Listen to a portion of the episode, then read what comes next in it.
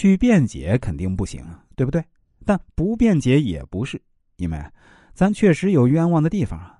如果这时候你跟领导说啊，您别生气，那就错了。我以前也说过，在别人生气的时候，千万不能说你别生气，因为这句话可能给领导又添了一把火。当领导在气头上的时候，怎么办呢？你最好的做法就是拿起你的万能小本子，埋头去做记录。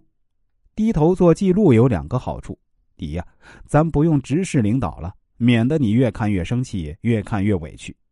低下头记笔记，藏起你的面部表情，你就能给自己赢得一个缓冲时间。第二，你的这个动作也可以帮你的领导缓和一下他的情绪。看着你低头认真做记录的时候，至少他会觉得行吧，态度还行。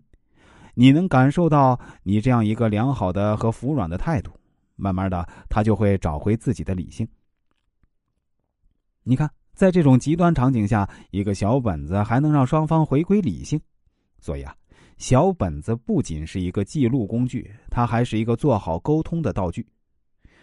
从今天开始啊，咱们就达成一个约定。不论领导说的话，你是不是能靠脑子记住，永远都要落在笔头上，记在本子上。相信我，这个动作能让你的领导感到安心。最后，我再以一位人生规划师的身份来跟大家总结一下：人在职场，想要脱颖而出，想要自己能赢在起跑线上，肯定需要获得领导的支持。但是啊，和领导之间的经营关系，不是一口吃个胖子。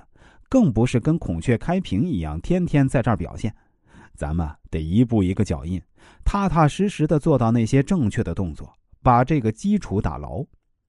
第一步就是给领导留下一个安全而且有效的好印象。在一个新的环境中，要想行动不出错、不踩坑，你需要和领导保持同频，通过观察摸清楚你所处的特定环境的行为规则。如果你想要通过非语言的沟通来给自己加分，我也教了你一个最朴实的好用的办法，那就是准备一个万能的小本子。用好小本子这个沟通道具，不用说话也能经营关系、处理危机、应对批评、抓住机遇。不过我们在职场中肯定不可能永远不说话，对不对？即使是在融入团队阶段，你肯定也会面对需要快速反应、得体发言的那样一些时刻。所以啊。用好小本子，这只是保险的第一步啊，是我们安全有效的第一步。我们还有很多很多步啊。以后有机会我会跟大家继续讲述，当然，这个前提是您必须认真听完我所有的节目内容。